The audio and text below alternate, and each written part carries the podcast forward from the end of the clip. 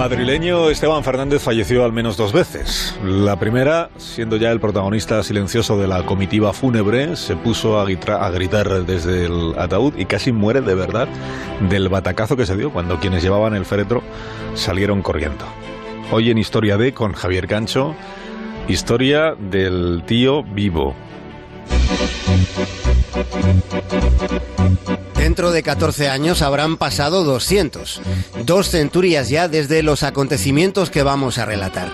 Como adelantaba Alsina, al protagonista de esta historia le llamaban Esteban. Esteban Fernández fue un hombre que se ganó la vida viendo cómo los niños reían mientras montaban en sus caballitos, porque él regentaba un carrusel infantil con cuatro caballos de juguete en el Paseo de las Delicias. El Paseo de las Delicias es una avenida cuyo nombre fue puesto con intención. Se trazó como una extensión del Paseo del Prado.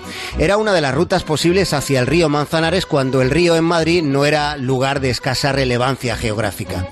Un tiempo en el que a orillas del Manzanares trabajaron hasta 5.000 lavanderas frotando y frotando a la vera del cauce.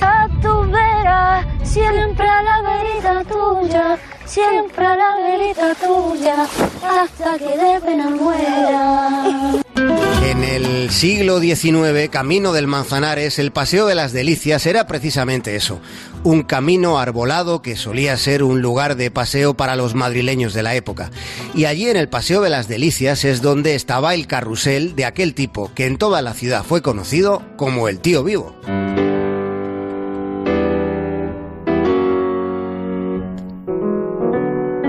Ya no queda nadie de los de entonces. Les estamos contando un tiempo que ya no existe. Aunque nunca es del todo exacto lo que afirmamos, porque por muy certera que la afirmación nos parezca, siempre todo resulta relativo.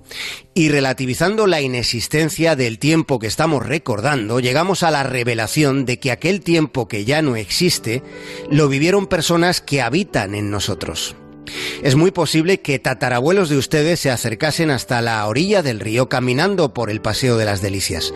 Incluso nos resulta descabellado pensar que algún antepasado de alguno de ustedes se subiera a alguno de los cuatro caballitos de juguete que allí tenía el tío vivo. From the imagination of director Tim Burton. Most men, they'll tell you stories straight through. La mayoría contaría la historia de principio a fin. No sería complicado, pero tampoco sería interesante. Muchos preferirían entretenerse en el carrusel gótico de Tim Burton. Pero nosotros en más de uno hemos elegido subirnos al carrusel de Esteban Fernández, el tío vivo.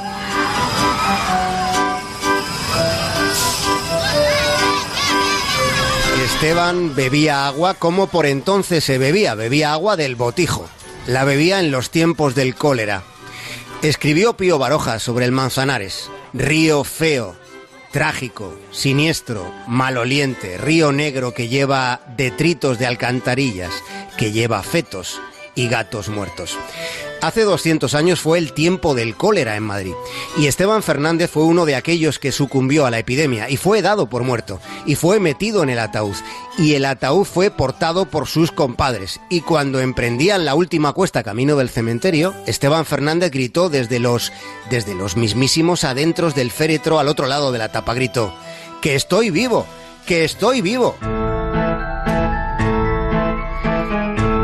Y cuando Esteban Fernández se recuperó del todo de la enfermedad y del batacazo dentro del féretro que portaban los que salieron huyendo, cuando se recuperó y volvió a su carrusel, esa atracción poco a poco dejó de ser llamada carrusel para ir llamándose tío vivo.